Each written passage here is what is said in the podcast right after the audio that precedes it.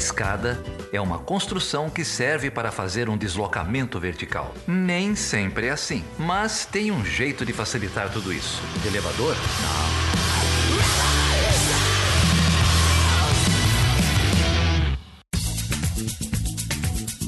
Sejam bem-vindas e bem-vindos a mais um episódio do Chutando a Escada. Aqui é a Débora Prado. E eu sou a Carol Pavese e, como sempre, é um prazer estar aqui com vocês hoje.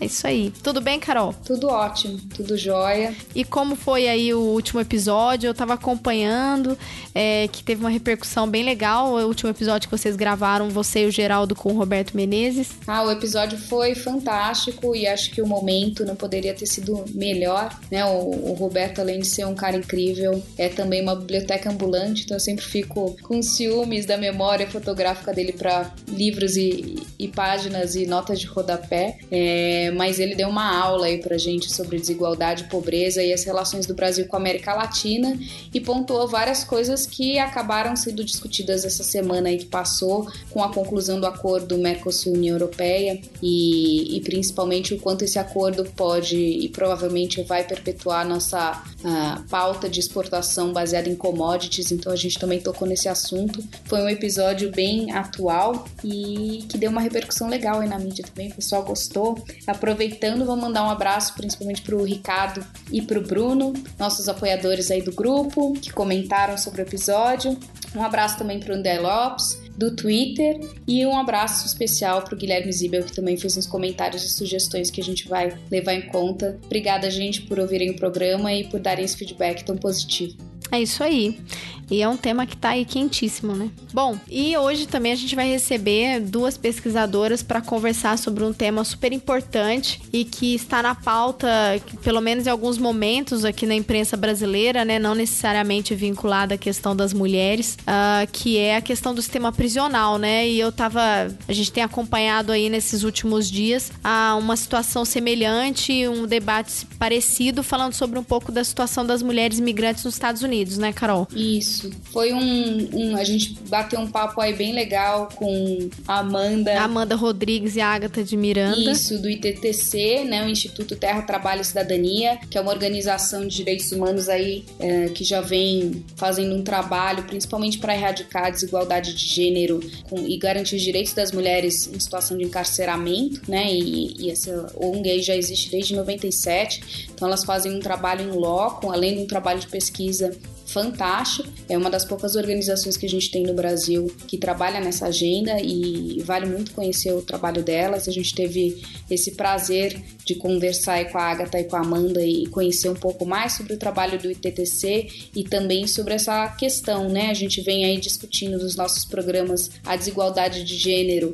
é, para nós mulheres que estamos em liberdade e com elas a gente pode discutir conhecer e debater um pouco mais como é essa questão é, nas mulheres encarceradas, privadas de sua liberdade. E, bom, aí são outras demandas também, muitos pontos em comuns, mas é uma situação bem, bem delicada e, e bem precária, principalmente considerando o péssimo, lamentável é, sistema prisional brasileiro, né, que é um dos piores do mundo. Inclusive, todos esses relatórios de direitos humanos sempre apontam é, a situação do nosso sistema carcerário como uma das nossas maiores violações de direitos humanos. Então, imagina as mulheres, né, como se encontram nisso. Foi sobre esse tema que a gente bateu esse papo aí com a Amanda e com a Aga. É isso aí. Vamos escutar aí então o Instituto é, Terra, Trabalho e Cidadania. Eles fizeram um lançamento de uma pesquisa que a gente conversou no, nesse bate-papo. É, nós, elas, o Instituto lançou uma pesquisa é importante: mulheres em prisão enfrentando a invisibilidade das mulheres submetidas à justiça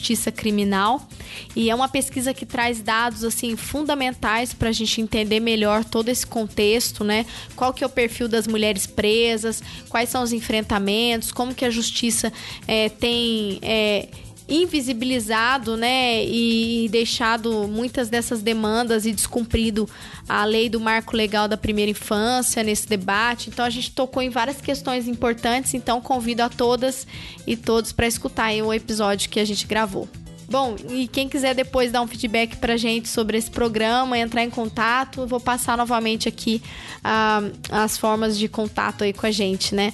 Uh, para quem quiser escrever uh, no e-mail, pode escrever para o perguntas@chutandoescada.com.br. No Twitter, nós temos o arroba chutando a escada, que é o que a galera tem acompanhado mais, né? No Facebook, que o Felipe chama de as velhas mídias, né? É o é chutando a escada. Eu, nem tenho, eu não tenho Facebook. Depois do, das eleições eu desativei, definitivamente. Eu não excluí meu Facebook, mas eu desativei.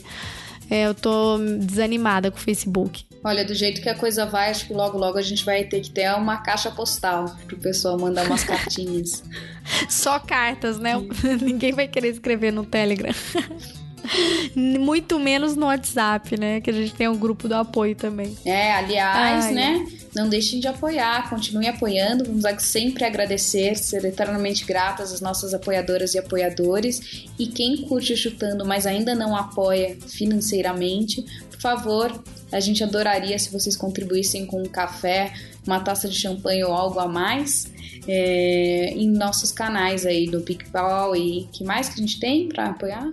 Não, é pelo PicPay, vocês podem ter mais informações aí para apoiar o Chutando a Escada. É, vocês podem acessar www.chutandoaescada.com.br barra apoio. Quem quiser apoiar e se continuar aí a dar força pra gente, dar continuidade ao projeto do Chutando a Escada. E é isso aí, vamos escutar então o bate-papo que nós fizemos com a Amanda e com a Agatha. A funcionária da unidade ficava o tempo todo falando para mim: para de ficar pedindo para ir pro médico, não está na hora. Na hora de nascer, a gente vai tirar você do raio. Aí, minha filha passou da hora de nascer, nasceu de 43 semanas, estava com falta de oxigênio a menina. Ela nasceu toda roxinha. Eu nunca fiz ultrassom, nunca fiz nada. Eu só ia no médico, eles me chamavam uma vez por mês, aí eu ia no médico, eu ia lá, media minha barriga e me pesava. A mulher pode modificar um homem ou afundar cada vez mais quiser e vice-versa, certo? Muitas perderam a liberdade, a dignidade, por amor, por amor, por amor. O principal fator, Marrel confessa, é por te amar tanto assim esqueço até de mim, me faz refém. Só você me entende toda forma, enfim, fiel como um cão na ilha da sedução. Respeito, mas óbvio direito que é facção. Não, não tô afim de me afundar como muitas eu vi. Venha comigo ou me deixe prosseguir. Esse caminho aí, acaba com a gente. Não vê que a solidão pode romper a corrente. É tanto eu como você, tão carente de amor. Lua de fel sem teu calor. Entra e sai ano, eu vou me acostumando sem você. Sofrer demais, desgastou, não acabou, não acabou.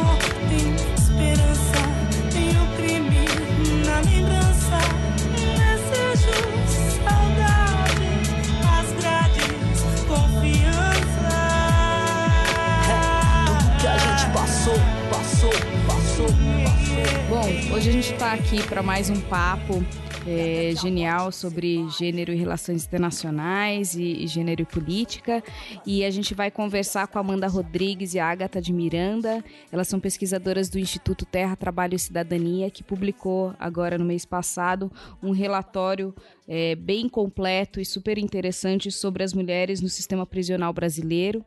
É, e aí a gente vai bater esse papo com, com a Agatha e a Amanda sobre esse relatório e sobre esse tema.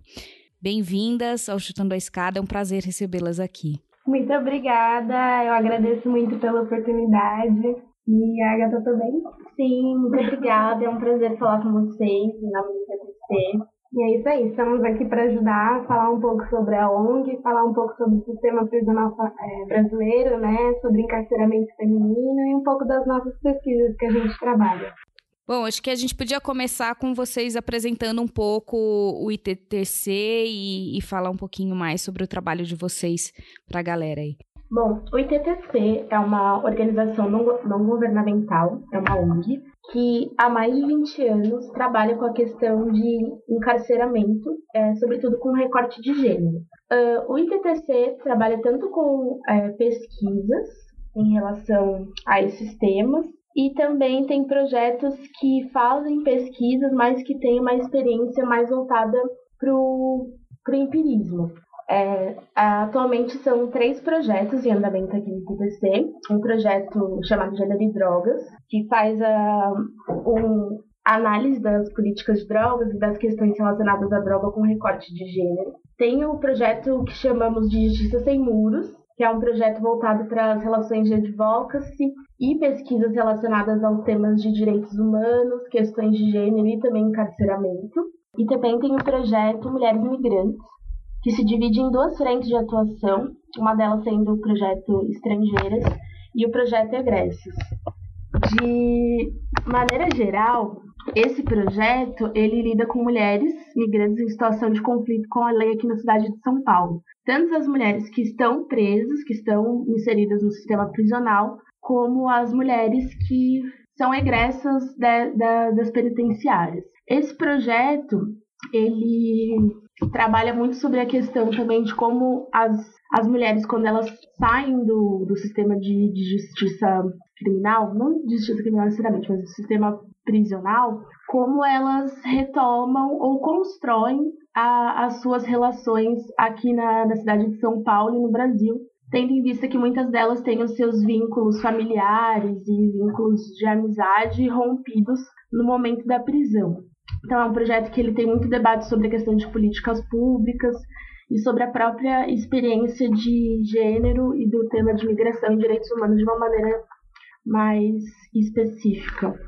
Bom, é, é um tema, aliás, são, é uma agenda de trabalho bem é, extremamente importante, mas vocês lidam com uma, uma população bem marginalizada, né? Primeiro, marginalizadas que são mulheres, e segundo, marginalizadas pela situação em que se encontram nesses quadros, né? Seja drogas ou sejam mulheres que se encontram no sistema prisional. É, como que vocês enxergam essa relação dessa agenda e a inserção desses temas, ou trabalhar, qual é a dificuldade que vocês encontram em trabalhar essa temática é, nesse Brasil atual? Bom, a gente tem um problema é, do cárcere brasileiro que é gritante e é um problema que é encontrado também em muitos outros países do mundo, né? A gente, é, enquanto um país que possui uma das maiores, uma das maiores populações carcerárias no mundo, né? A gente está aí entre os três primeiros lugares. Então, a gente tem um problema que se chama cultura do encarceramento em massa. Então, a gente tem uma, um, um, uma cultura de encarcerar aqui no Brasil que leva a gente a ter uma, atualmente uma população de em torno de 725 mil pessoas. Então, assim, é muita gente sendo presa todos os dias. E é, são pessoas que são selecionadas pelo sistema penal, né? Então, é, quando a gente for ver, não são, não são qualquer pessoa que é presa, são pessoas é, específicas, né? Sempre em determinados territórios e sempre um, um, um tipo específico da população que é presa. E aí a gente vê também que aí o ITTC faz esse trabalho aqui em São Paulo, né? Porque o São Paulo é o estado que mais é um dos que mais detém esses presos. Então, de 725 mil pessoas que são presas atualmente no Brasil, 33% aproximadamente se encontra aqui nos presídios de São Paulo. E aí, quando a gente coloca a questão de gênero, ela é pior ainda, porque a gente teve um, um problema que a, em, em, alguns anos, né, do, dos últimos anos para cá, a população carcerária feminina ela cresceu muito mais do que a população carcerária masculina.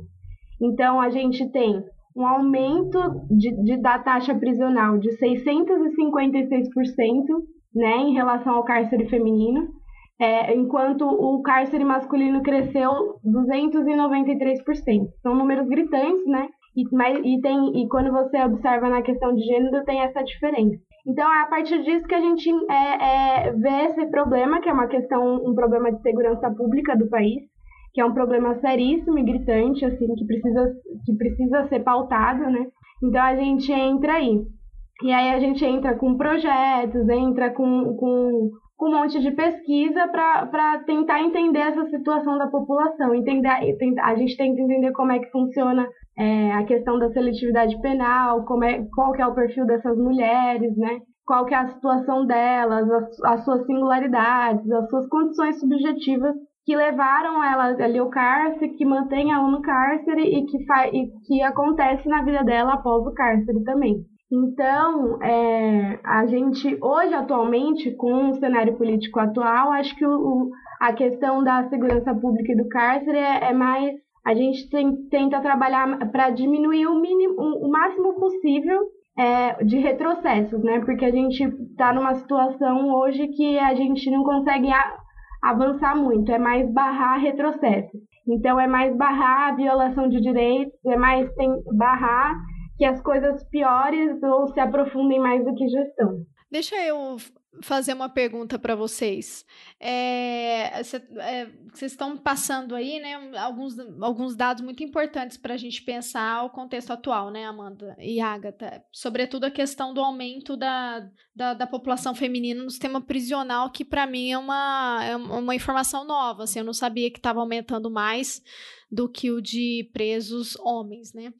Eu, eu assim, nesse contexto que a gente tem acompanhado aí no, no último, no mês agora de, de maio, né? Tivemos a, várias rebeliões né, em presídios brasileiros aí, e o último foi o de Manaus, né, que levou à morte 55 detentos. Como fica a situação das mulheres né, nesse tipo de rebelião? Vocês têm essas informações assim para passar para gente? Infelizmente a gente não, não tem essas informações. Eu até acredito que não seja uma característica é, tão constante que as mulheres é, que estão encarceradas se rebelem da mesma forma que os homens. Isso não quer dizer também que elas não sofram os mesmos tipos de constrangimentos ou violações de direito dentro do espaço prisional. Até mesmo porque a própria lógica do, do sistema prisional ela é uma lógica de violações de direitos humanos, de violações de direitos diversos, que não, não se muda, né? Se,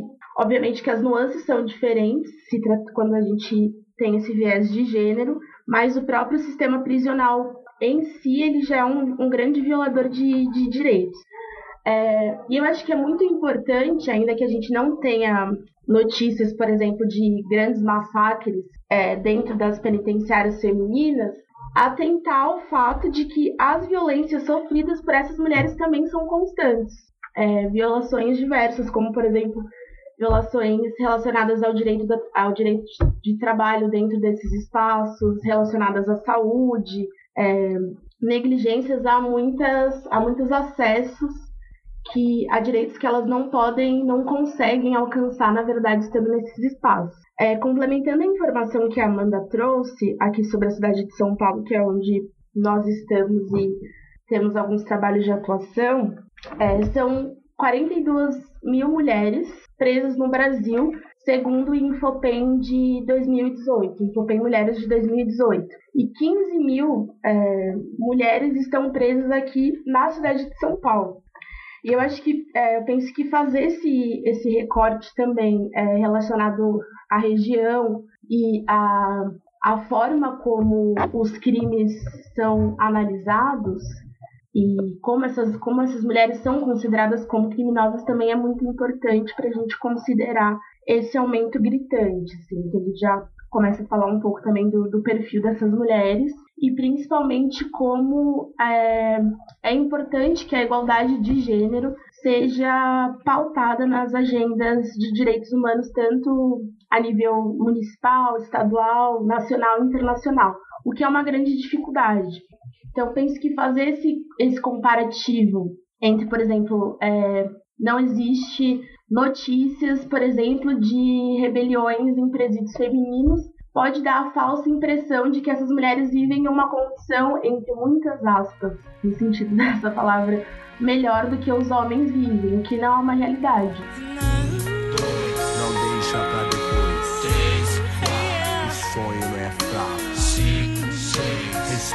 nossa vez. Sete, oito. Eu tô do lado oposto pra sonhar. Pra sonhar é preciso gostar. Pra sorrir eu dou tudo de mim. Pra sonhar com a paz por aqui. Pra sonhar não consigo dormir.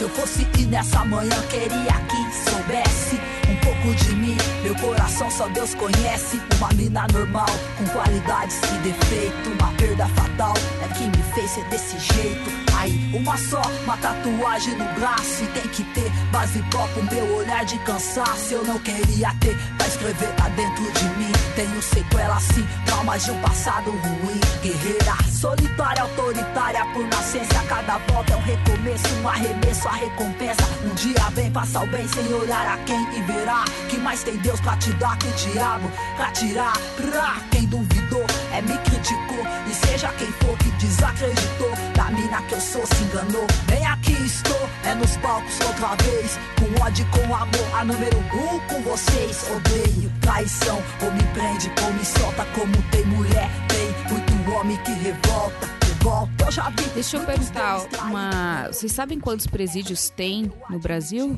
Ou aí no estado de São Paulo, que é o... onde vocês atuam mais? O total de presídios eu não sei te explicar, mas essa a gente no próprio site da SAP, né, da Secretaria de, de Administração Penitenciária, tem essas informações. Eu não sei se elas estão muito atualizadas, mas a gente consegue encontrar. Eu sei que aqui no, no- em São Paulo a gente tem um presídio, um ou dois presídios femininos, se eu não me engano, eu posso estar errada e um CDP, né, que é o Centro de Detenção Provisória, que é onde ficam as mulheres que ainda estão para julgar. Mas a maioria dos presídios eles são masculinos mesmo ou mistos, né?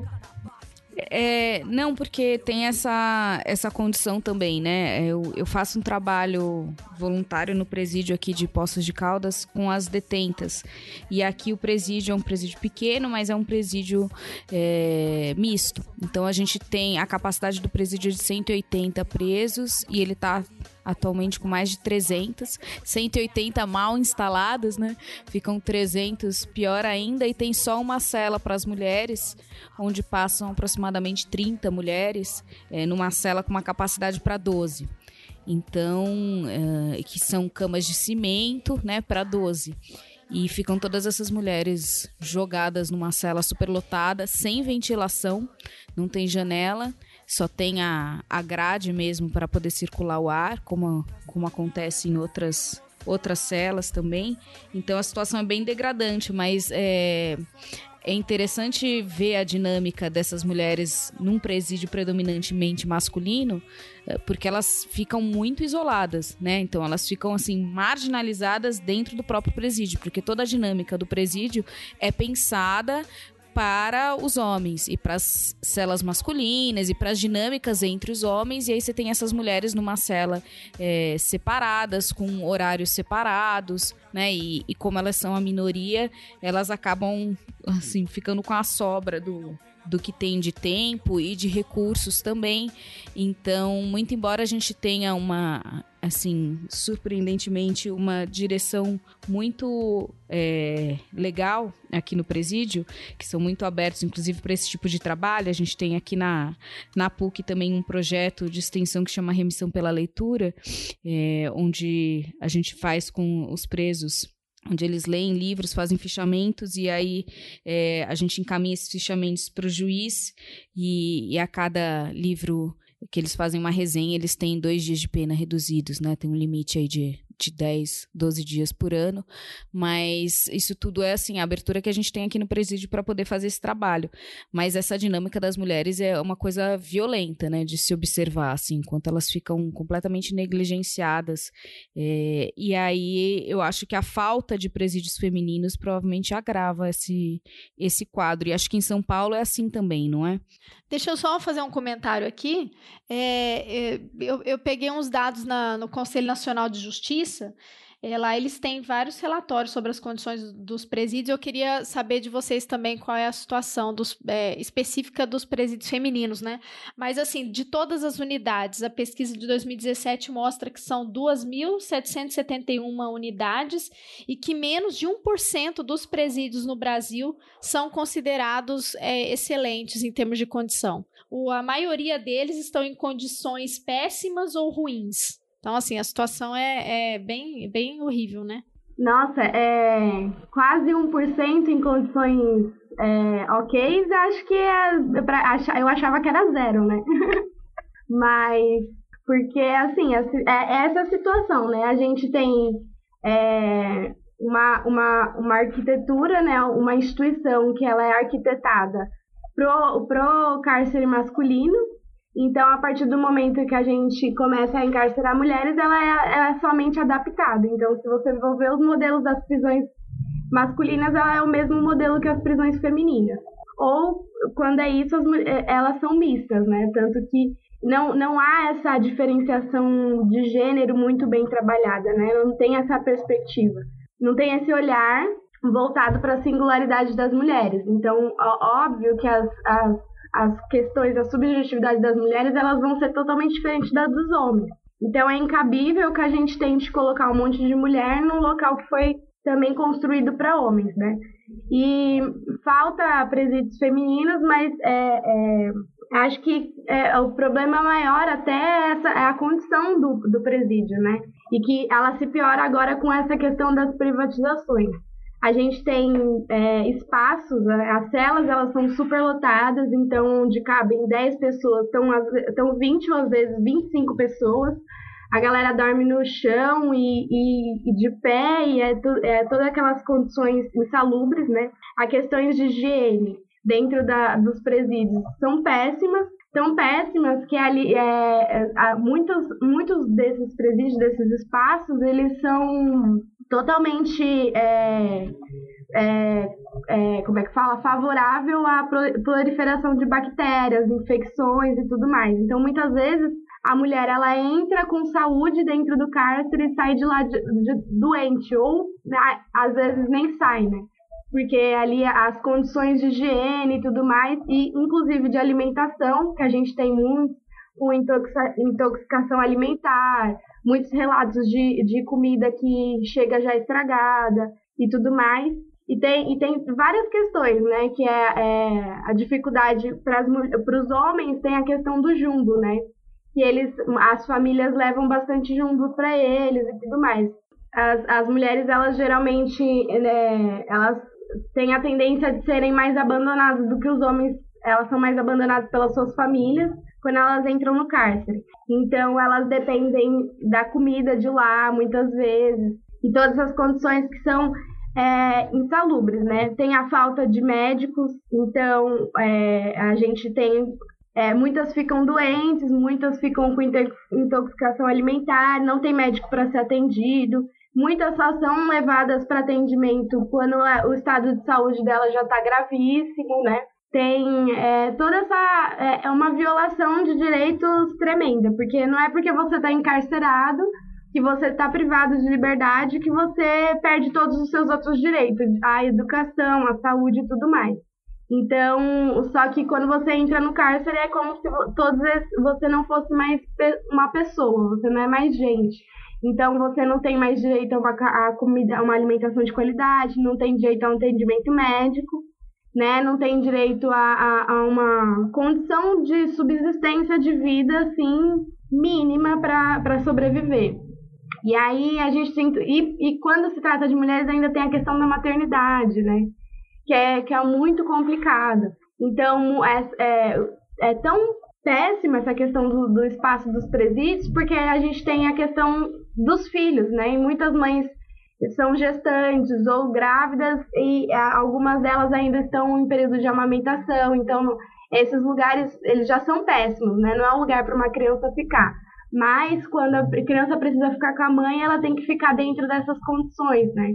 Então, tem todas essas questões que permeiam né, a singularidade da mulher que não é tratada dentro do cárcere. Então, ela é jogada lá e ela é tratada igual o homem é tratado. Assim, você tocou num ponto que eu queria perguntar antes de falar um pouco mais de quem é a mulher que, que está presa no Brasil hoje, né? Qual que é o perfil dessas mulheres? Mas é, você tocou num ponto que, que me chamou a atenção, que eu queria saber um pouco mais de vocês que acompanham de perto, né?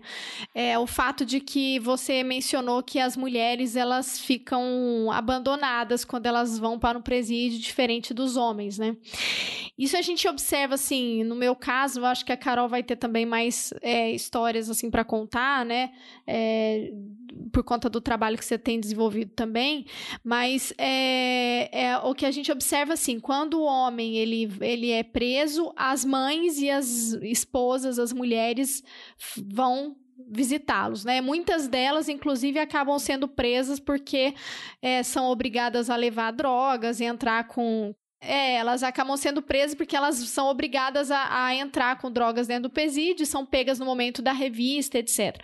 Mas o contrário, quando a mulher é presa, é, a gente pouco vê assim é, um, um acompanhamento, seja do companheiro seja dos familiares. É isso mesmo? Queria que vocês contassem um pouco a respeito disso, né? De qual é do quão, do quão é, só está uma mulher quando ela vai presa, né? Porque a gente percebe que os homens têm uma certa rede de apoio na família, né? Eu queria saber um pouco essas diferenças aí. Bom, é, essa questão da do abandono é que assim, é, muitas, a maioria, do, acho que a Agatha pode falar um pouco do perfil das mulheres e a gente entra nessa questão familiar. É, eu penso muito que essa, quando a gente fala da questão do abandono das mulheres em situação de prisão, a gente esbarra diretamente numa questão bastante importante quando a gente discute várias coisas sobre gênero, que é, na que, que é no ponto de o quanto a moralidade relacionada ao feminino é, esbarra na, na, nossa experiência de vida, na, nas nossas vivências enquanto mulheres. É, as mulheres que elas são encarceradas, elas são colocadas normalmente como vítimas de, de situações que acabaram a incluindo como uma figura criminosa ou sendo consideradas como delituosas. E de uma forma ou de outra, isso esbarra num perfil de mulher ideal é, relacionado ao, à questão do moralismo. É muito do que se do que a gente consegue analisar, inclusive pelas pesquisas que já foram feitas pelo próprio ITTC, é que tanto na esfera é, é, judicial quanto na, na questão da abordagem policial, é, todos esses espaços sociais, vamos dizer assim, diferentes e que transita essa mulher até ela ir para uma penitenciária, para uma prisão, esbarram nessa idealização do que é o feminino. Então, quando a gente trata dessa questão do abandono familiar, é, a gente entende que essa mulher, é, na maioria das vezes, em sua maioria, é o arrimo de família dentro de casa, a mulher que contribui ativamente e muitas vezes prioritariamente com o sustento da sua família. E quando ela é presa, essa, essa estrutura se rompe. Então, por muitas vezes, ela vai ter, a família vai ter que se reorganizar para continuar é, seguindo aquela, aquela trajetória de vida. É, sem aquela mulher que era central na, na, naquela, naquele núcleo familiar. E para além disso, também é, existe toda a questão da, da dificuldade de se entender o que é uma mulher criminosa ou o que é uma mulher por vezes não criminosa, mas que está inserida dentro do, do sistema prisional, assim. Então acho que isso gera também um afastamento da família, mas principalmente pela forma como essas pessoas têm que se reorganizar depois desse, desse processo de rompimento das relações familiares causadas pelo, pelo aprisionamento dessa mulher. Então, claramente existe sim uma diferença entre a, a, a manutenção das relações familiares entre homens e mulheres. Até acho que pela forma como, esses, ah, como os homens conseguem construir as suas relações fora do, do, do dos espaços de prisão, é, longe dessas questões moralistas que nos perseguem na nossa vivência. E também porque quando um homem é preso, a, a manutenção daquele espaço de lar ou a manutenção da sobrevivência dos filhos ou da, da família que seja aquele núcleo, ela consegue ser mantida por vezes por mulheres. Não precisa ser necessariamente uma companheira, mas pode ser uma mãe, uma irmã, uma tia que consegue manter é, ainda a estrutura familiar, nem que seja numa esfera de é, sustento financeiro e não só no suporte emocional e afetivo desses espaços familiares. É, para dar uma complementada no que a Agatha falou, que é isso, né? A maioria das mulheres, elas são as, as chefes das suas famílias, né? Então, são elas o, o núcleo familiar. Ele não é formado por um, por um pai e uma mãe. A maioria, como a maioria das mulheres que entram no sistema prisional são mulheres pobres, mulheres negras, jovens, né, solteiras, de baixa escolaridade, que é esse o perfil que se predomina, essas mulheres geralmente elas, elas são quem é, sustenta a casa, são, é, é, é o seio, é a base da sua família. Então, os filhos delas dependem, os terceiros dependem dela, pessoas com deficiência, idosos. Então, todo mundo está ali sobre o cuidado dela. E, e, geralmente elas estão sozinhas, né? Porque existe um. A gente tem um problema de um grande, grande abandono paterno aqui no Brasil. Então, essas mulheres sendo centro, quando elas são presas, toda a estrutura familiar ao seu redor ela se rompe. E aí é, a, a, sempre sobra para as mulheres ao, ao seu redor, né? Que é, inclusive que é um dos uma das partes da nossa pesquisa que eu, que eu trabalho, né? Que é o Marco Legal da Primeira Infância, que é uma extensão do projeto Mulheres Sem Prisão. Então, o Marco Legal da Primeira Infância, ele se debruçou em estudar como está sendo aplicada uma, é, essa lei do Marco Legal que ela, ela, ela dá o, o, direito às mulheres que são mães, gestantes, que têm crianças com até 12 anos de idade, ou que cuidam de pessoas com deficientes ou idosos, elas têm o direito de cumprir a prisão é, em, em, casa, domiciliar. Só que e aí a gente observou como essa prisão está sendo aplicada, né?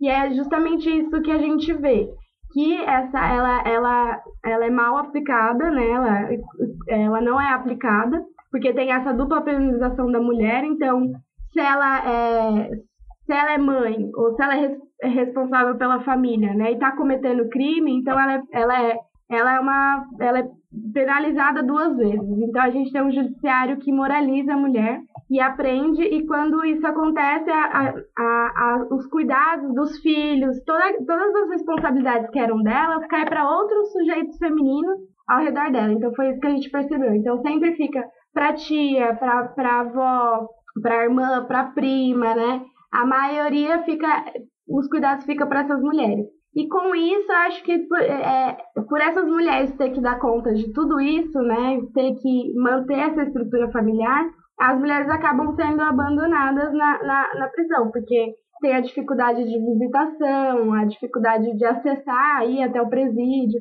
porque tem as crianças, tem a família.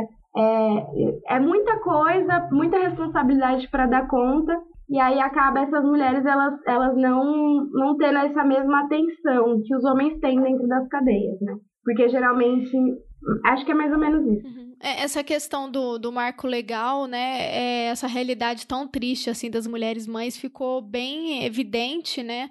Uh, o debate surgiu, mas de um jeito muito errado, que foi quando a Adriana Anselmo, ela, é, no ano passado, né, ela conseguiu a liberação por lei, porque está previsto em lei que mulheres mães têm o direito de, de cumprir a prisão domiciliar, mas aí surgiu o debate assim de que ela não deveria ter esse direito. Na realidade, o, o debate deveria ser outro, né? Esse que vocês mencionaram, de que poucas mulheres conseguem é, ter esse direito, né? Então, só as mulheres que tenham acesso a, a enfim, advogados particulares, a ações, é, mulheres de, de outras rendas que não é o perfil da maioria das que estão presas, que conseguem ter esse tipo de, é, de direito concedido, né? É, complementando isso que você está falando, é, eu acho que é, é, muito importante quando a gente leva esse discurso da, da questão da, da prisão domiciliar é,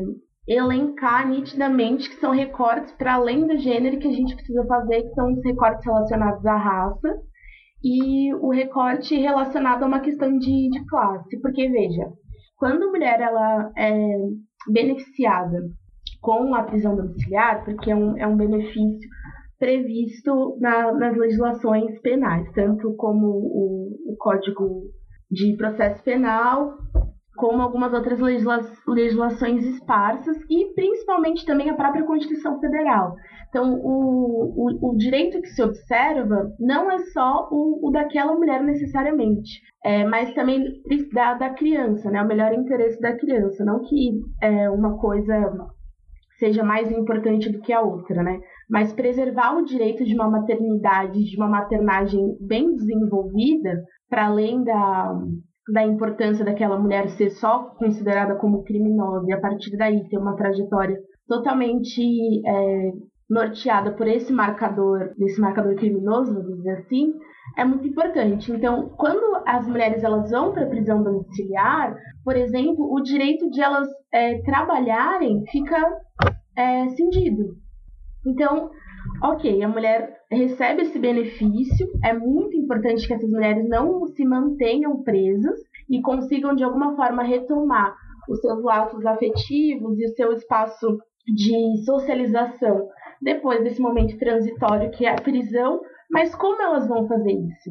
Dentro do, do contexto da capitalista, as mulheres precisam trabalhar para sobreviver. E ainda que a gente considere que elas estejam em liberdade, elas não conseguem usufruir é, e gozar dessa liberdade de, de uma maneira, entre aspas, entre aspas, plena, e nem para prover a, aquela, essa hipótese da, da ressocialização de uma maneira adequada à sobrevivência dela e das pessoas que estão ao redor e que talvez necessitem dessa desse suporte. Então, quando a gente faz esse pensando nessa, nesse comparativo que você fez com com, a, com essa pessoa específica, com esse caso específico, com certeza ela tem uma, uma rede de apoio ou condições materiais de, se, de conseguir se manter fora da, da penitenciária e se manter bem, sem precisar trabalhar, ficar em casa 24 horas por dia,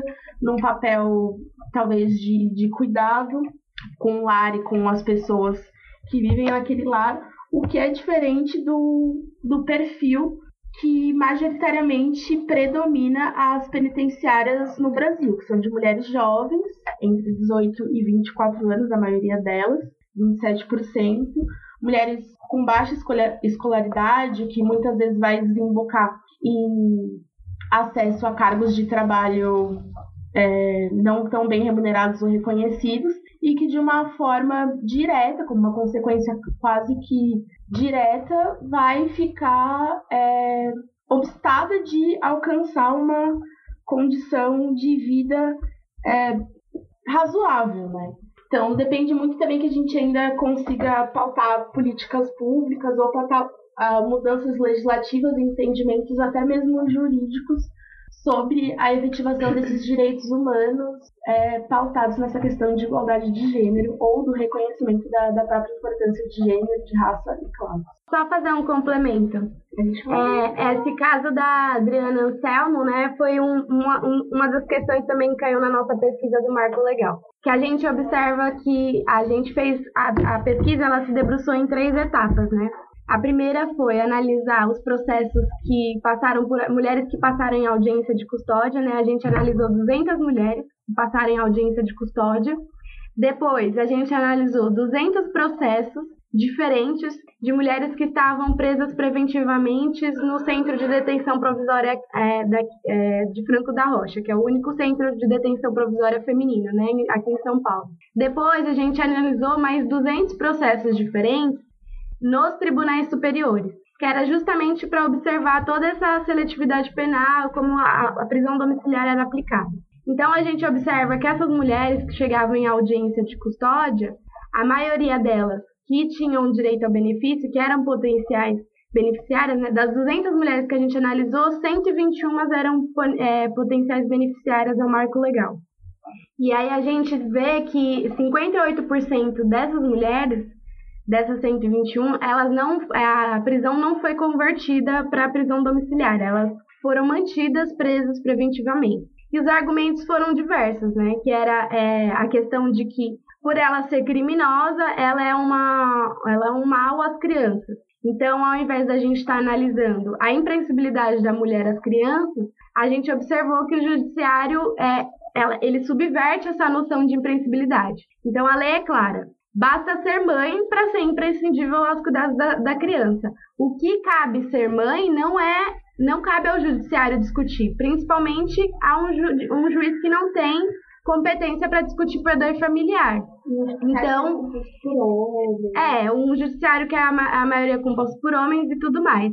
Então a gente tem essa, essa, essa dupla penalização que a gente já falou antes, né, dessas mulheres. E aí elas foram, são presas, vão para o CDP e chegam lá, a defensoria faz a defensoria pública, né, faz o atendimento, pega mais um monte de mulheres que também poderiam estar nessa, nessa questão e a gente vê que mais uma vez vários direitos, vários é, habeas corpus, vários pedidos da defesa são negados. Então essas mulheres continuam sendo presas é, mantidas presas sobre os mesmos argumentos.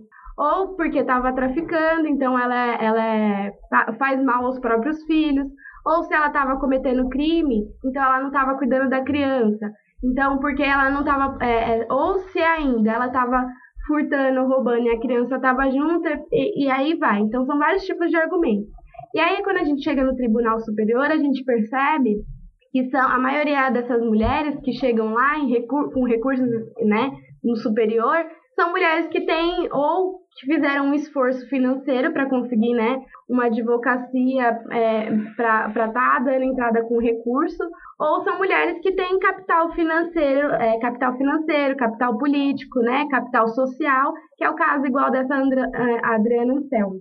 Se eu não me engano, inclusive, ela caiu, o, o processo dela caiu na nossa pesquisa. E aí a gente percebe que para essas mães, ou seja, ela, ela, a maternidade ela é considerada para certos tipos de pessoas. Então, depender da sua classe, da sua cor, ela é um, o ideal de maternidade ele é um. E, e, e, e, se você for o outro perfil, que é o mais selecionado pelo sistema, a maternidade ela é subvertida, né?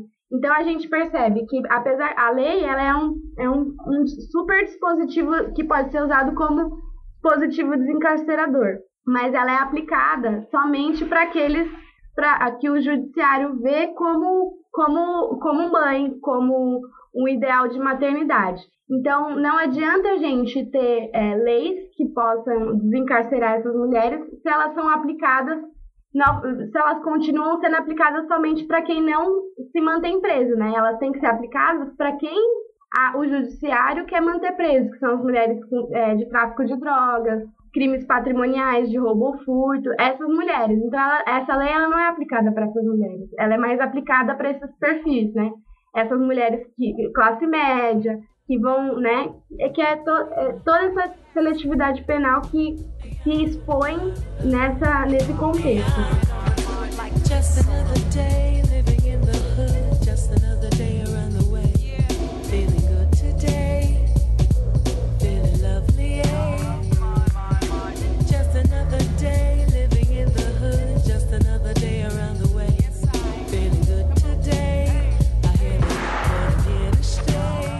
Isso, isso é importante destacar também, né? Que a gente tem uma.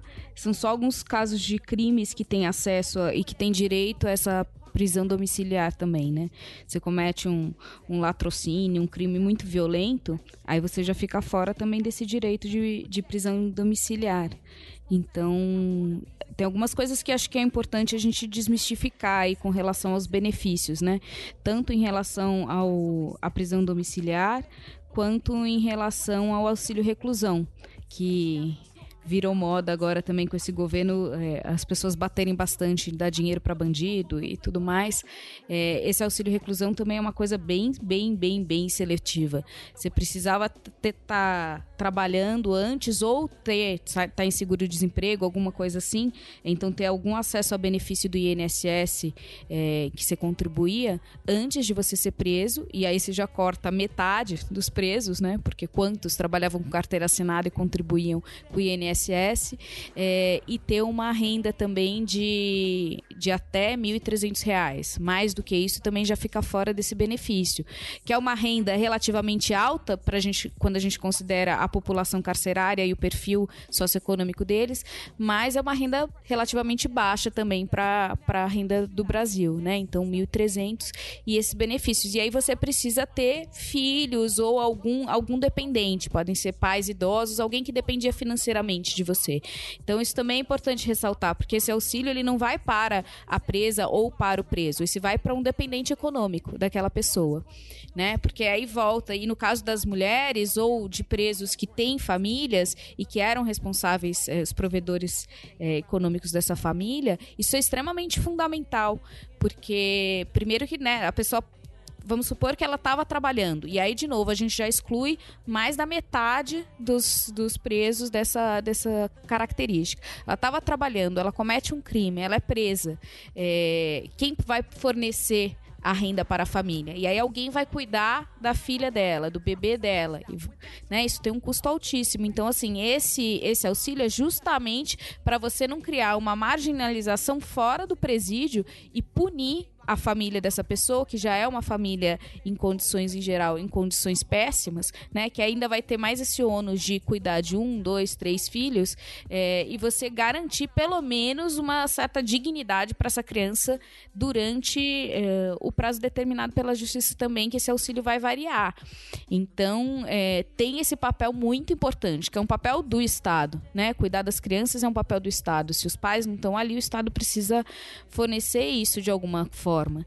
E o problema dessa prisão domiciliar também é quando a mulher ela não consegue para casa para cuidar, geralmente são crianças pequenas, né? E aí de, de novo, delitos mais leves, onde eram assim crimes bárbaros não vão entrar dentro dessa dessa modalidade, mas é, essa mulher ela vai voltar e ela vai ter, imagina a importância na criação dessa criança de ter a mãe ao lado, né?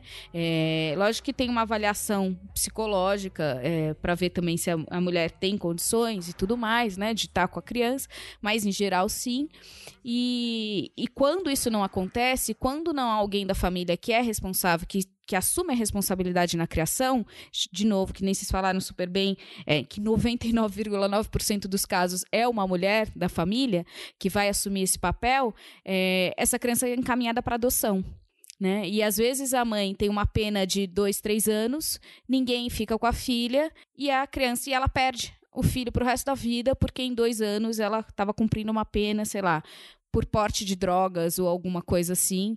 E imagina o efeito cascata que isso já não tem na vida dessa criança, na vida dessa mulher que nunca mais se recupera.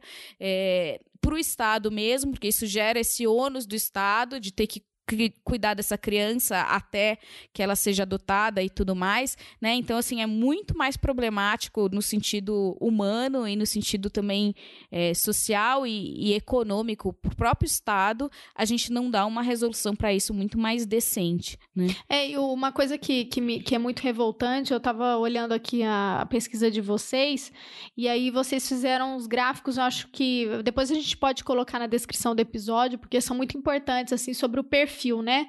Que vocês mencionaram já de quem são essas mulheres que estão presas, né? E aí, 62% delas foram presas por tráfico de drogas, né? 11% por roubo e 9% furto. Então, assim, e, o, os crimes é, graves, né, que a Carol mencionou, são, tipo, minoria, né? Porque a maioria delas deveriam ser alvo, na verdade, de políticas públicas, né? Porque a gente tem várias é, reportagens, várias análises aí, pesquisas que vêm criticando essa política é, de definir o que, que é tráfico e o que, que é o, a, qual que é a linha, né, entre ser traficante e ser usuário, né? É, teve um debate aqui na sobre encarceramento de massas e tal e se discutia muito isso, de que cabe muitas vezes quem faz a, o, o, a, o flagrante, geralmente é o delegado, ele que vai acabar definindo ali uma linha que é muito subjetiva, né, de quem é traficante, de quem é usuário, que geralmente pesa muito a questão da raça né, do nível de escolaridade e, obviamente, como a gente vê aqui nos dados, vão mostrar, né, a população negra e pobre é aquela que mais é prejudicada nesse sistema todo, né? E um detalhe interessante, pelo menos aqui no, no presídio de Poços, a maioria das mulheres, a maioria esmagadora das mulheres que estão lá, estão por crimes também relacionados à droga ou furto. E a maioria também absoluta delas que estão ali é num crime onde o crime foi cometido em participação com um homem. Quantas quadrilhas femininas vocês já viram? Né? Um grupo de mulheres assalta um banco, um grupo de mulheres estoura um caixa forte, um grupo de mulheres é, traficando, né? Exclusivamente de mulheres. Então também a gente tem muitos desses casos de drogas onde essas mulheres elas são cônjuges ou conge, né? Em homenagem ao nosso grande. É...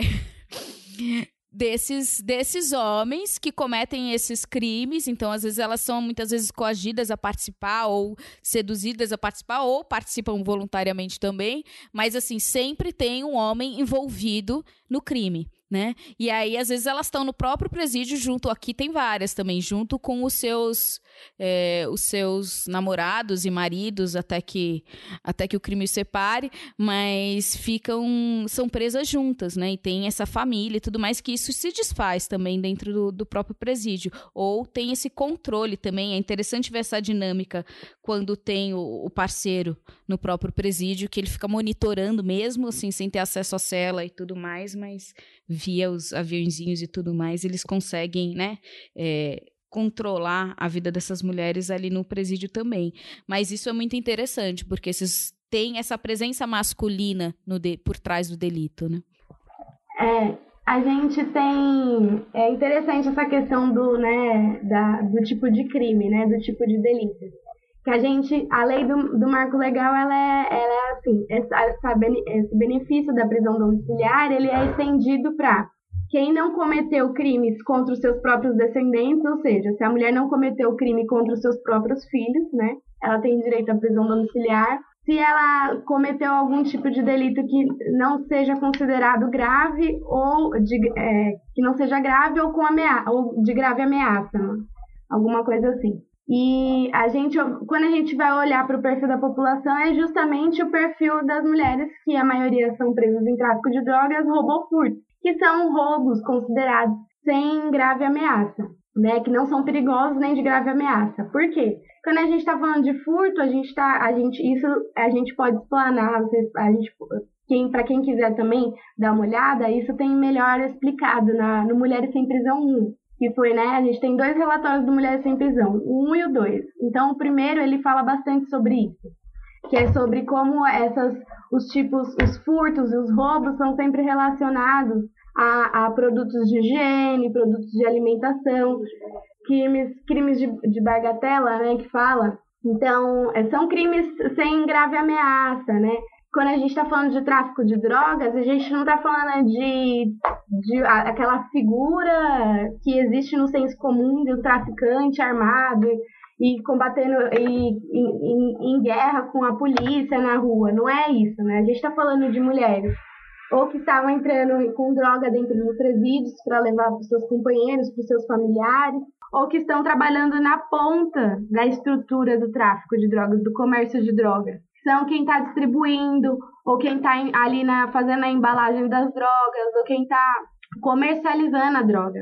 Então, ou às vezes somente usuária mesmo, porque a gente tem esse problema na guerra, na, na questão das, das políticas de drogas aqui no Brasil, que a gente cabe ao delegado, ao agente de segurança público definir quem é o usuário, quem é traficante. Uma vez que o sistema ele é, ele é seletivo penalmente, né, ele seleciona certos tipos de pessoas, então, ele vai, a depender da sua classe, da sua cor, eu vou te olhar como usuário, a depender da sua classe e cor, eu vou te olhar como traficante.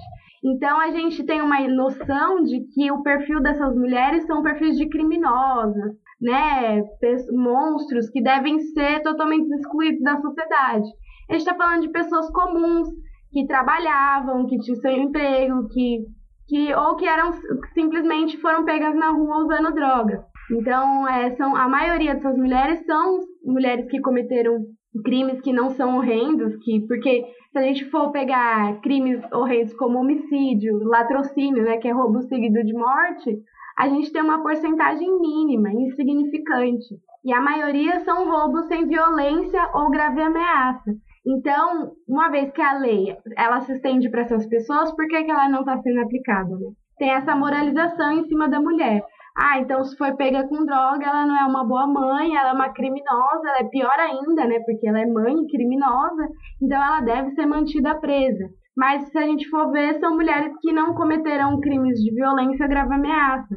São crimes contra patrimônio, são que são objetos de propriedade que são furtados de valores irrisórios, assim, significantes, ou tráfico de drogas, mulheres que estavam na ponta da cadeia do comércio, entendeu? Mas a, a, só complementando o que a Amanda falou, a grande questão em relação aos crimes que mais prendem no Brasil de uma maneira geral, entre homens e mulheres, é, isso acaba ficando na, na mesma tipificação, na mesma é, questão é, qualitativa, acaba caindo no, no mesmo nicho, né?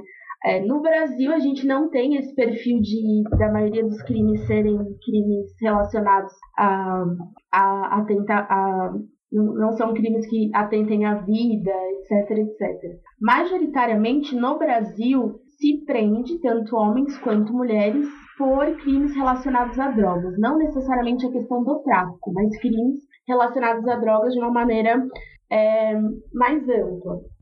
É, o que a Amanda falou foi muito importante é da questão de como essas mulheres elas são é, lidas, né, como elas são entendidas nesse contexto. Eu acho que é inevitável a gente falar dessa questão do número alarmante de pessoas presas no Brasil, estarem presas por crimes relacionados a drogas, é, falar de como a questão de política de drogas é, no Brasil é tratada e por que que isso faz as pessoas serem tão presas e quem são essas pessoas, que a gente já falou aqui em outras oportunidades, é, é, como esse perfil ele se, se desenha. Então, a política de drogas é, no Brasil ela é voltada para repressão e para violência quanto em relação às pessoas pobres e principalmente sobre as pessoas negras é, no nosso contexto social. Então, essa, essa questão de, de como essas pessoas vão ser analisadas, como elas vão ser levadas até o Poder Judiciário para que aí sim elas consigam ter algum, alguma sentença que as determine como X ou Y, é outra questão. É, essas mulheres, elas normalmente são presas em flagrantes, mas é muito importante também se analisar qual que é a hipótese desse, desse flagrante e em qual, qual estrutura elas estão ali colocadas. Então, é, aqui em São Paulo, por exemplo, nós temos a questão da, da, da Cracolândia, que muitas mulheres são presas ali na, naquele espaço, e ali a gente sabe tem, tem pessoas que são traficantes, sim, e tem pessoas que são usuárias. Eu acho que também não é o, nosso papel é, fazer uma análise das pessoas que traficam com uma com um juízo de valor, né, com uma questão moralista, mas sim tratar do, do problema estrutural, né, em si. Então, essas mulheres, elas são normalmente presas pela situação na qual elas estão da, da, qual elas estão fazendo parte e não só necessariamente pela por, pela por quem elas são. Então, quando a gente fala de, desse moralismo que permeia as nossas experiências, as nossas vivências enquanto mulheres, é muito disso, de como a mulher é lida nesses espaços, e ela vai ser lida pela polícia e tratada pela polícia da forma que os agentes policiais considerarem é, devida, e só aí depois desse processo, desse procedimento pré-processual, é que ela vai ser colocada diante de um juiz, que o primeiro momento disso é a audiência de custódia, o momento processal é a audiência de custódia, que é também que a Amanda falou, e aí é que se começa um, uma, um processo de reiteração de discursos moralistas e por é, consequência, como estão inseridos no, no Poder Judiciário, legalmente e legitimamente reconhecidos. Esse que é o, o, problema, o quanto esses discursos moralistas que vão ser descritos por uma figura é, é, policial vão ser legitimados dentro do Poder Judiciário, porque aí ganha uma força decisória sobre a vida daquelas mulheres. Então, esses discursos, eles são repetidos em vários, vários momentos diferentes do processo, tanto na fase acusatória, como na fase de, de recursos. Esses parâmetros, eles vão acabar sendo repetidos até que entre, por exemplo, na, na questão se a mulher conseguiu ter acesso ao benefício da prisão domiciliar. Se esse pedido for negado, por exemplo, ainda que os nossos tribunais superiores tenham um, um outro entendimento mais flexibilizado sobre a aplicação desses benefícios, principalmente resguardando a aplicação da Constituição e da defesa dos direitos humanos, em primeira, em primeira instância, que é como a gente chama no direito, que é as fases do recurso quando não sobe pro, nem para o superior nem para o Supremo Tribunal de Justiça no Brasil, essa mulher vai passar anos da vida dela lutando contra um discurso moralista que por vezes é um discurso incriminador, encarcerador, ceifador de todas as possibilidades que ela poderia conquistar nesse processo se ela tivesse liberdade. Eu acho que quando a gente fala muito dessa questão de prisão e gênero, é, a prisão no, no, contexto capitalista, quando a gente faz esse recorte de, de gênero e raça e classe, eu acho que é praticamente um instrumento perfeito para afastar nós mulheres de travar as nossas lutas e continuar é, lutando pela nossa sobrevivência minimamente com os parâmetros de dignidade que são tão caros e importantes para importantes a gente. Então, quando a gente fala dessa questão de. Pode falar, desculpa. É, não, eu, eu queria só reforçar aquilo que vocês mencionaram, é, porque eu estou com, as, com os dados aqui, que eu queria ler de novo para as ouvintes e para os ouvintes, é, essa questão de que é isso, né? As mulheres já, as que recorrem na justiça já sabem praticamente que na primeira instância não vai conseguir, né? Então, esse sofrimento todo, ele vai é, se prolongando até as instâncias superiores. Então, assim, não existe um respeito da, dos tribunais né, de primeira instância em, em, em, em reforçar o entendimento do, do, do, Supremo, né, dos tribunais superiores. Então, aqui vocês colocam, por exemplo, que o, que o Lewandowski ele esclareceu né, que não tem que ser exigida a prova da maternidade, bastando a palavra da mulher, uh, e que várias decisões né, que foram feitas nas outras outras instâncias questionaram é, elementos que o Supremo já tinha entendido que as mulheres têm esse direito, né? Então, assim, o mais revoltante é isso que vocês falaram do recorte também, para além de gênero, de classe, né? E de raça, porque aqui vocês colocam na pesquisa, né? Que na maioria dos casos analisados, é, as mulheres presas eram mães, encontravam-se em regime fechado, não possuíam antecedentes criminais, estavam sendo processadas por práticas relacionadas ao comércio ilegal de drogas, 65,5% dos casos, no qual geralmente ocupavam posições hierárquicas inferiores e papéis secundários, que é aquilo que a Carol falou, né? Geralmente é sempre um homem que está à frente desse processo, etc. E que, em geral, essas mulheres são apreendidas com pequenas quantidades de, de drogas, né? Ah, ou seja, não são crimes de grave ameaça. E aí, aquelas que conseguem recorrer ao Supremo Tribunal Federal, ao Supremo Tribunal de Justiça, são aquelas que têm condições financeiras para cá com, uma, com a constituição de advogados, né? Que vocês colocaram aqui que é só aquelas que conseguiram, só 26% foram assistidas pela Defensoria Pública. Né? Então, assim, é muito revoltante, né? Porque aí, a, a, entre as 200 mulheres que vocês analisaram, nove ganharam liberdade provisória, duas foram para regime semiaberto e das outras 189, quase 40% teve o pedido negado, mesmo sendo é, previsto em lei, mesmo sendo um direito, né? E a maioria dessas foram aquelas que não conseguiram constituir um advogado particular, né? Então, assim, é muito revoltante, porque mesmo com as decisões analisada, analisadas pelos Supremos, as mulheres vêm sofrendo esse tipo de, de situação. Ele não aguenta, sou filha de Pemba, ele não pode aturar. Ele fica puto quando refuto, ele não pode aguentar. E não se conforma que eu dei uma forma de me levantar. Quis meter do corte, não teve sorte, ele não pode me alcançar, não quer tolerar. Que eu virei o jogo. Não passo pano pra cuzão de chapéu, levando troféu, nos arrastando.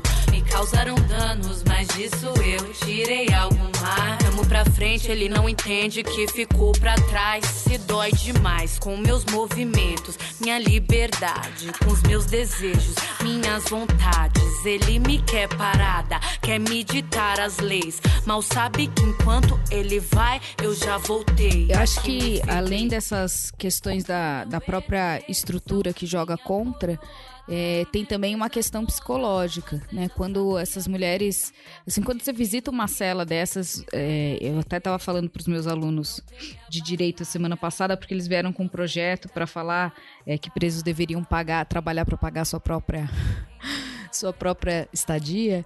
É, e aí eu Estadia. falei. Tô achando que é é um hotel, essa, né? Cinco É, estrelas. Por aí. Mas é uma, é uma discussão que tem ganhado bastante fôlego nessas últimas é, semanas, principalmente, né? Com alguns projetos, aliás, nesses últimos meses, com alguns projetos de lei nesse sentido. É, e aí eu falei pra eles é, que só. Só quem nunca entrou num presídio é, vai, vai defender tal ideia. Porque se você vai num presídio, a primeira coisa que você vai fazer é querer abrir as celas e libertar todo mundo. Porque aquelas pessoas estão ali cumprindo uma pena que o Estado determinou como, como sendo justas, então não foram elas que acordaram, né? Foi o Estado que determinou, a lei determinou, então elas estão cumprindo o que o Estado e a lei as obriga a cumprir pelo crime que cometeram. É, e o Estado não cumpre a sua obrigação. Então, assim, como é que você vai exigir que alguém cumpra alguma obrigação se o Estado, que é o Estado que deve zelar é, pelos direitos das pessoas, viola todos esses direitos? Quando você olha as condições de uma cela dessas, você vê que é assim, absolutamente. Eu não ia sobreviver uma semana ali. É, tira toda a sua humanidade. E aí entra essa questão, principalmente com as mulheres, né? Essa há um sentimento de culpa. Embora a gente fale de uma população que a maioria é jovem, é importante destacar que essa maioria que está lá, quase 70%, é mãe. Né? Porque a gente está falando de jovens entre 18 e 29, 25 anos, que é a idade reprodutiva. Né? São mães de crianças pequenas. Então ainda tem mais essa, essa dor, né? De, desse abandono é, ou dessa separação de crianças pequenas, é, que causa um dano inimaginável, né, para essas crianças. Não entendem nada. Mas assim, você entra numa cela dessas, onde você dorme no chão, sua perna é comida por baratas, você tem uma, pri- uma privada sem tampa, mala mala tem papel higiênico ali, aberta, onde você faz todas as suas necessidades na frente de todo mundo. É, você tem que usar miolo de pão como absorvente, sabe assim? É, como é que a pessoa vai se sentir gente vivendo nessas condições, com acesso à justiça muito precário, né? A gente tem e aí depende muito, é, a justiça é muito, é, o acesso à defensoria é muito pessoal no sentido assim, se você cair num bom defensor, num defensor engajado e sensível, aí você teve alguma sorte mesmo assim, esse defensor tá sobrecarregado de, de trabalho e vai entrar no judiciário numa fila enorme, então seu caso vai demorar a ser julgado.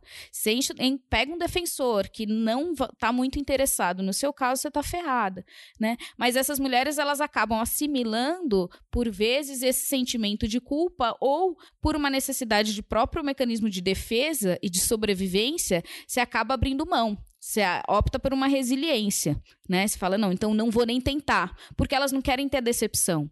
Isso é interessante, inclusive como a gente falou das visitas, né? As mulheres, elas, você vai no domingo no presídio, é cheio de famílias com crianças, com tudo mais, porque as famílias dos homens vão visitar todas, né? Todas não, mas assim, quem tá na cidade tudo mais vai visitar.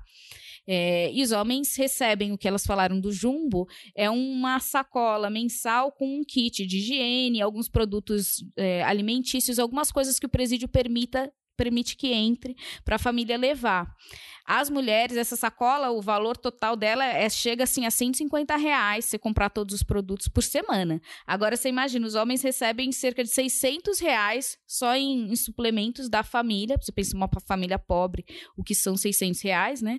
É, que fazem questão de levar e vai a família toda e vai embora e tchau. As mulheres não. Elas não querem que a família leve, gaste esse dinheiro com elas, né? Porque ela prefere que gaste com a família, com as crianças, e elas também não querem receber visita porque elas não querem que os filhos as vejam naquela condição, é, elas se sentem humilhadas de estar ali, e também elas não querem dar tchau.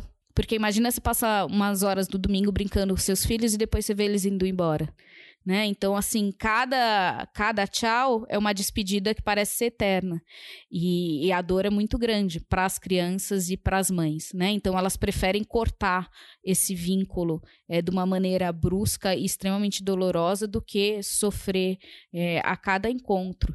Então, as mulheres são muito abandonadas também, assim, afetivamente, emocionalmente e se fecham.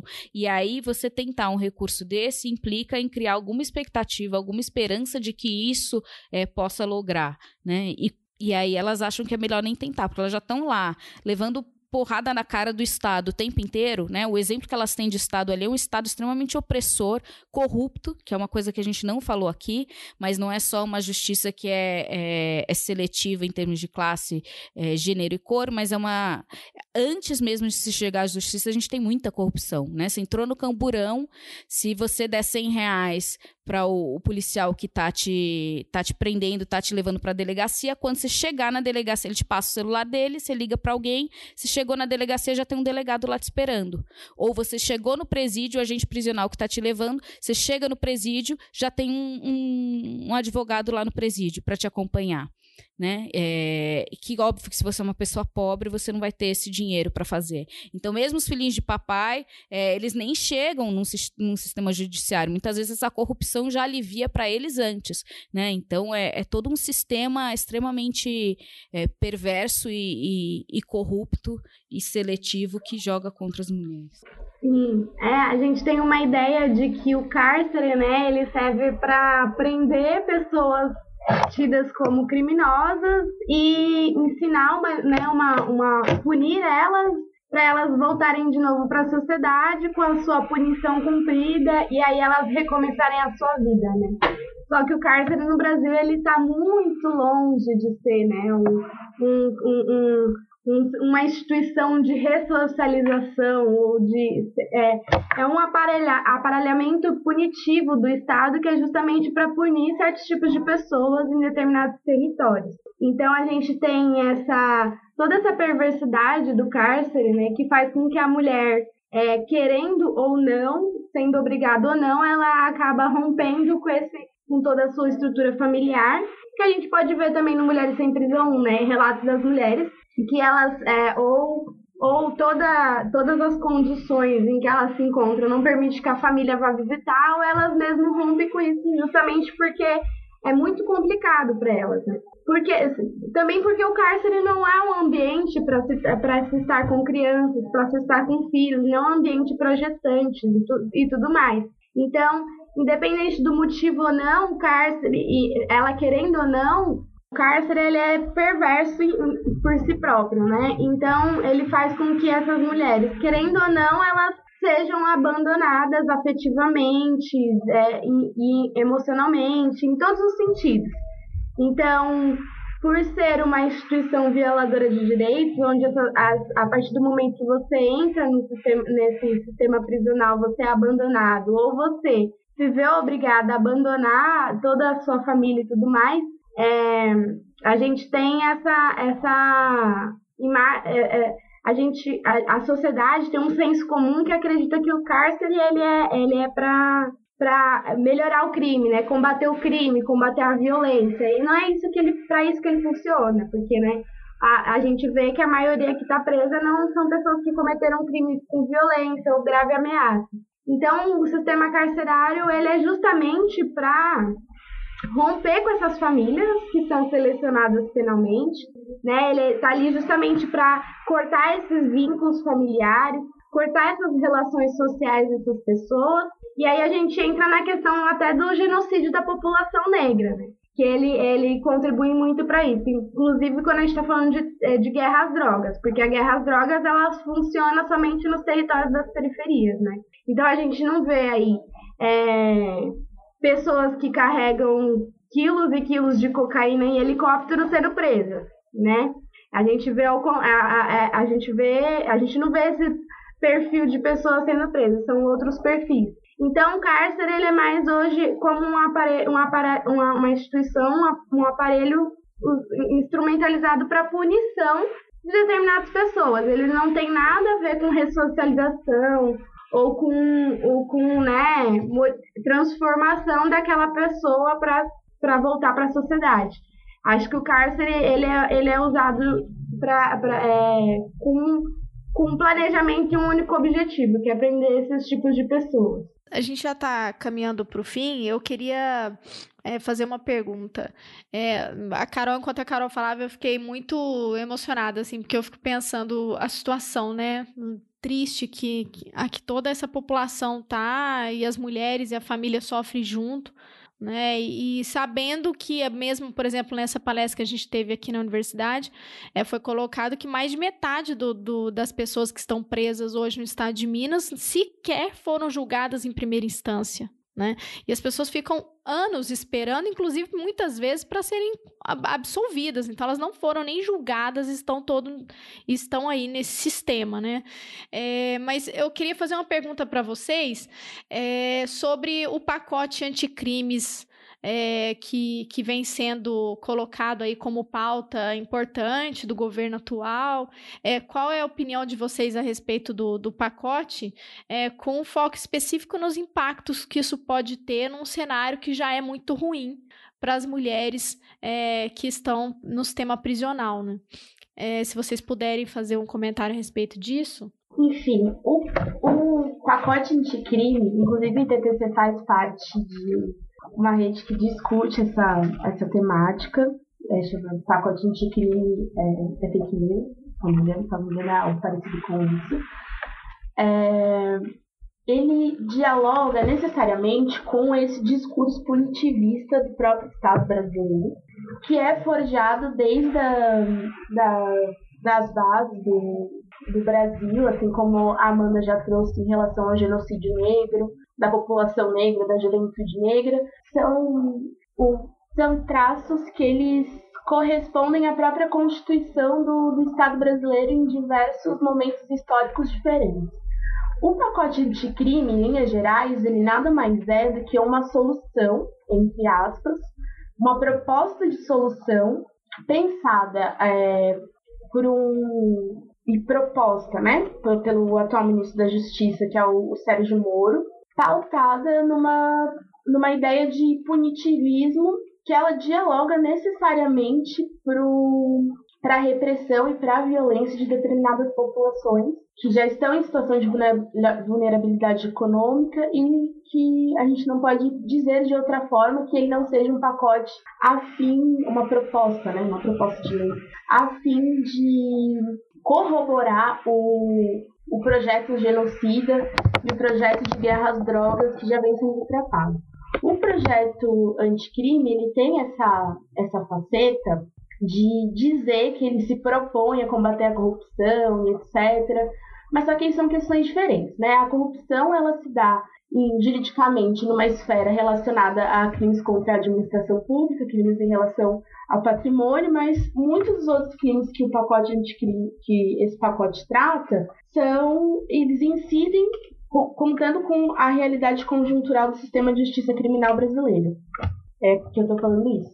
Ele incide diretamente em uma realidade que já é muito grave, que nós estamos falando aqui todo durante toda essa esse episódio em relação à questão de gênero, mas é, a questão da, da, do encarceramento em massa, que reflete na superlotação dos presídios, a questão da negligência de diversos direitos que as pessoas que estão encarceradas sofrem, é, privação de direito à educação, a trabalho, à saúde, a comunicação com os familiares e tudo isso.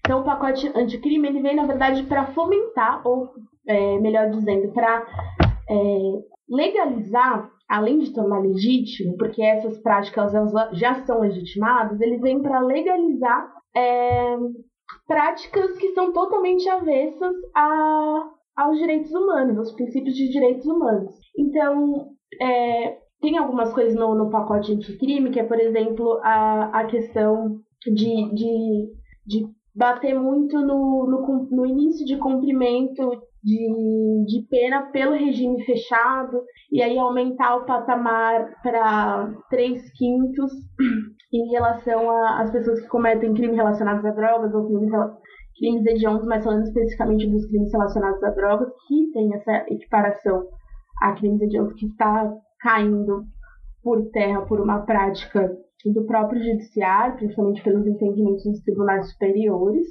E aí o pacote anticrime ele vem para contribuir para determinados padrões se estabelecerem.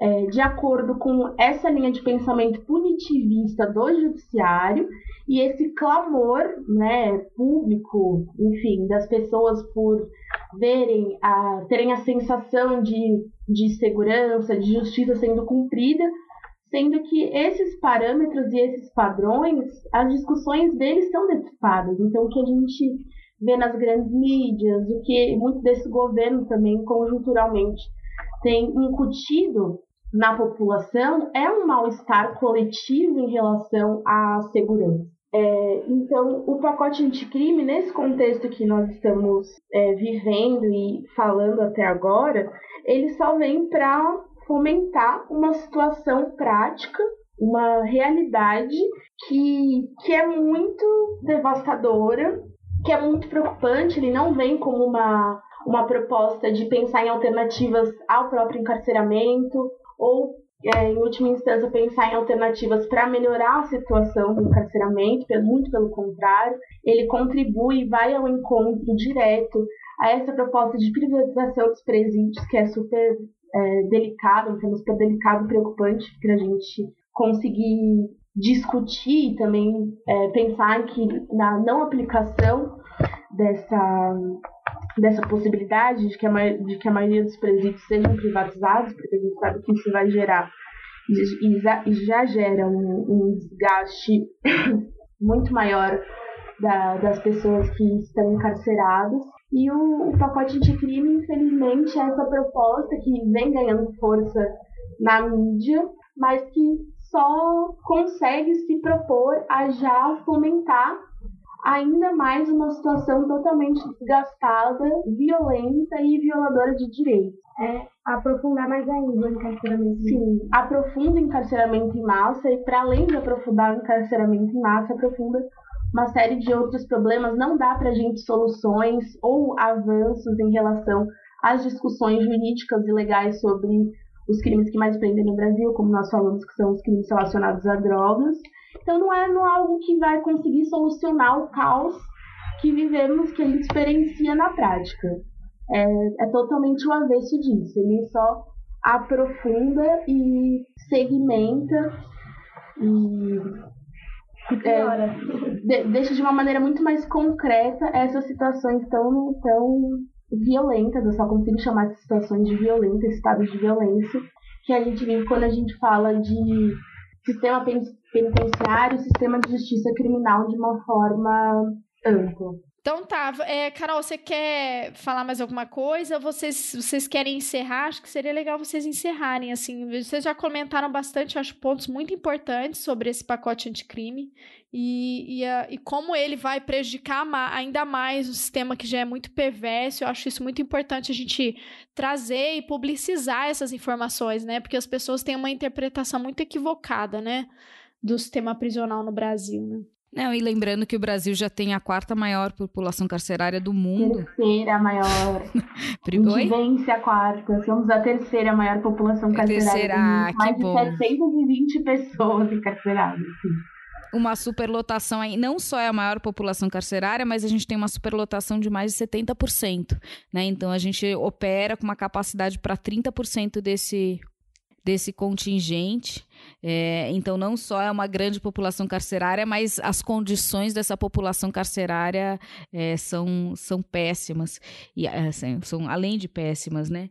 É, e aí a gente tem também esse aumento significativo das mulheres, né? Que isso é importante também, porque quando vem esses dados, é, sempre comparativamente as mulheres não são nem 10% dessa população carcerária, mas aí a gente vai ter um aumento de 656 6% entre 2000 e 2016 do número de mulheres presas.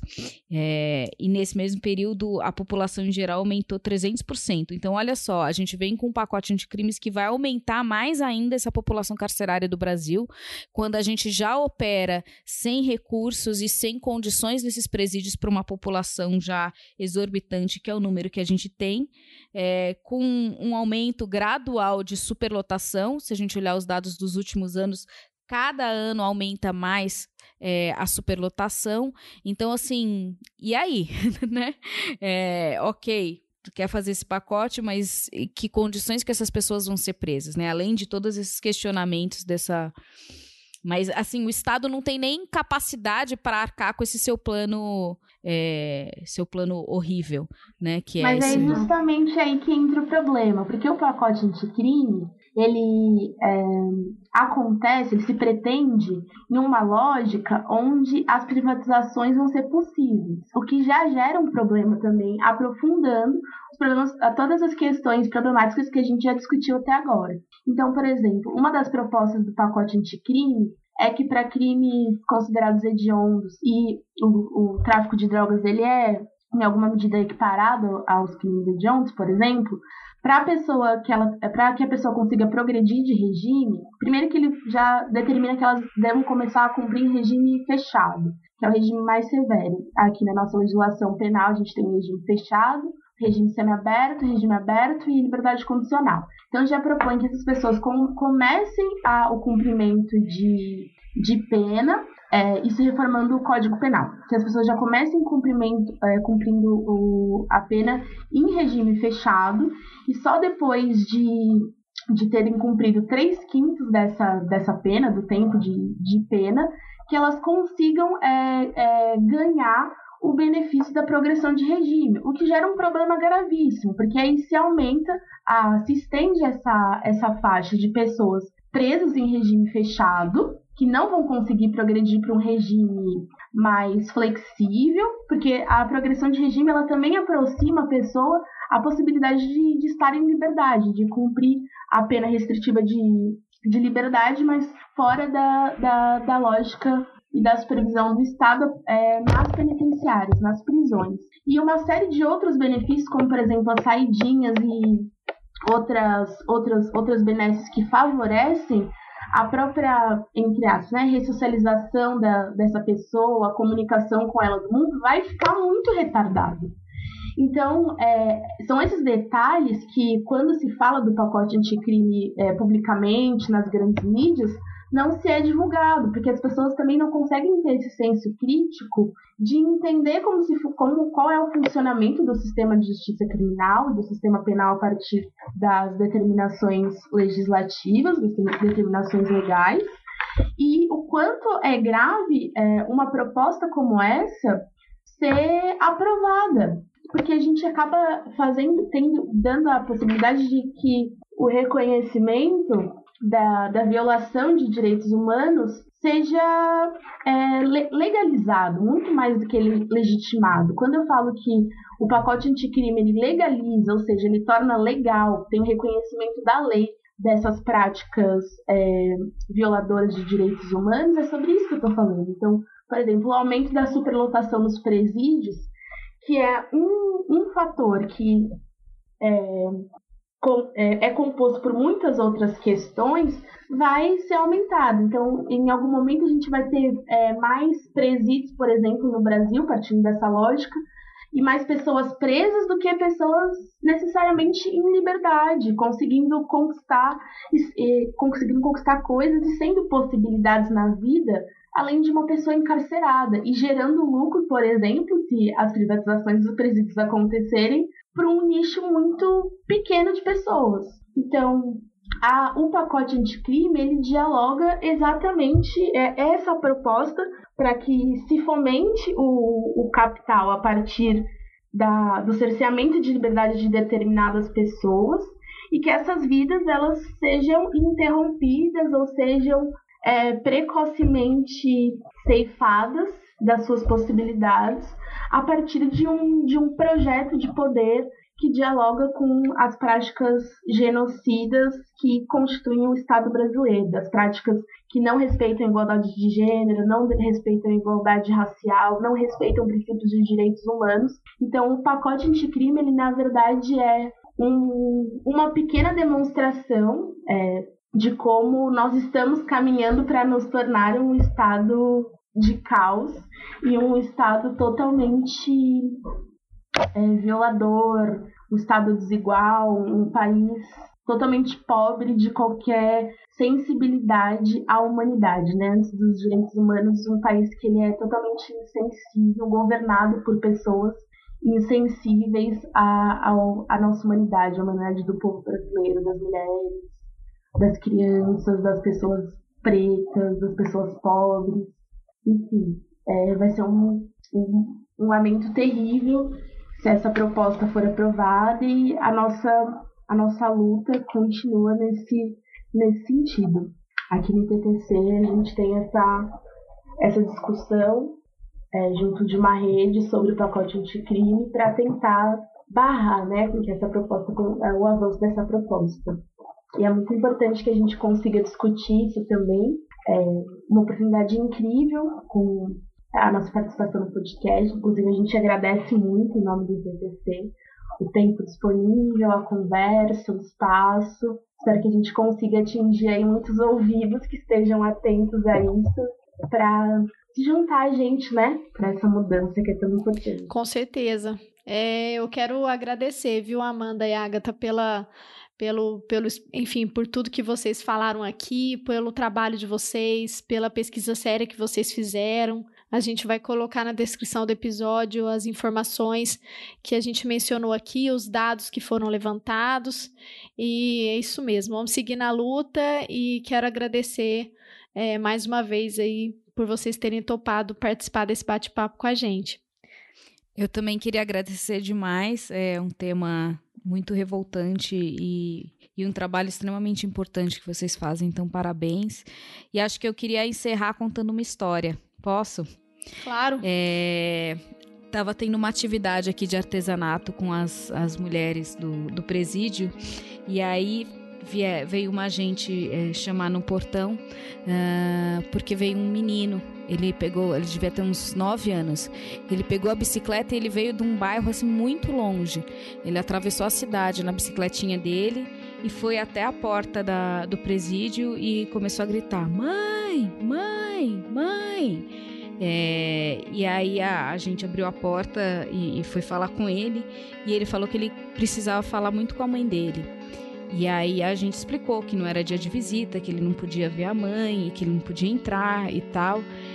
E o menino, assim, quase sem ar, ele falou assim: Ah, então você é, faz um favor, avisa minha mãe que ela tem que voltar para casa porque os nossos filhos, os meus irmãos estão chorando sem parar porque eles estão com muita saudade dela.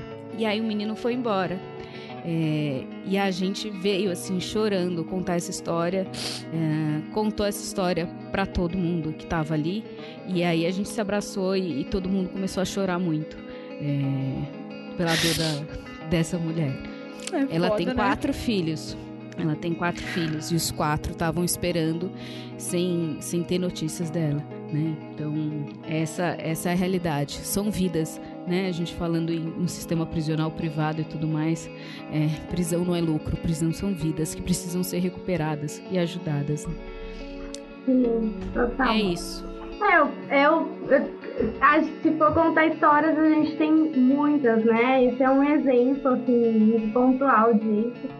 Mas assim, até eu, inclusive, minha, minha tia já esteve nessa situação de prisão, é, também onde a gente teve que recorrer, cuidar das crianças. Era, era, o pai das crianças também estava preso. E a gente teve que a família toda correr e ajudar, porque senão essas crianças iam pro abrigo, né? E eram quatro crianças e tudo mais. Então, quando a gente vê, as histórias dessas mulheres são sempre essas, são próximas, né? São comuns. E a gente está falando de pessoas, né? De, de, de sujeitos, de corpos, né? Corpos negros, corpos pobres, corpos da periferia. Então, a gente também precisa ter essa aproximação e, e, e ter esse olhar mais voltado, né, para essas singularidades, porque a gente está falando de vidas, né? E e não, não é sobre propriedade, não é sobre essas coisas, é sobre vidas, né? E que devem importar mais do que uma propriedade, que devem importar mais do que uma, uma guerra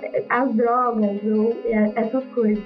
Enfim, acho muito importante trazer esse debate, acho muito importante expor diversos pontos que ainda são muito confusos na cabeça das pessoas, né, no senso comum, e a gente precisa trazer isso à tona, porque é, acho que a gente vê que a influência da mídia e, do, e da, da população é muito grande nessas tomadas de decisões. Então a gente precisa é, é, apelar para o clamor público mesmo e apelar para a questão midiática, porque é aí que, funciona, que a gente vai conseguir acessar é, essa pauta e, e, esses temas, né? E, des, e destravar todas essas, essas confusões, essas essas imagens estereotipadas que a gente tem em relação ao cárcere. E com isso acho que a gente, a gente vai tentar né, barrar esses retrocessos que estão tentando aí é, diminuir a nossa luta, a nossa militância, o nosso ativismo. Mas eu agradeço muito pela oportunidade e espero que assim muitas pessoas ouçam esse podcast e que elas se aproximem do tema e que entrem na pauta e que comecem a discutir isso entre, entre as suas, nas suas relações, entre os seus amigos e as suas famílias, porque a pauta da segurança pública é um problema de todo mundo, né? Não é um problema do Estado e nem do, da, do, da, da só da, da do, dos agentes de segurança pública, é nossa, né? Então, essas crianças que estão sendo abandonadas e que vão para abrigos ou que ficam sem suas mães, essas pessoas que estão com seus direitos violados dentro do cárcere, elas são problemas nossos, de todo mundo. Sim, e que vão continuar invisibilizadas, né, quando saírem de lá. Ainda tem mais esse outro, esse outro cenário, né? Bom, gente, obrigada por tudo. Foi um prazer. E vamos seguir na luta, né? Grande abraço para vocês. Para vocês também. Obrigada, gente. Obrigada. Um abraço. Obrigada.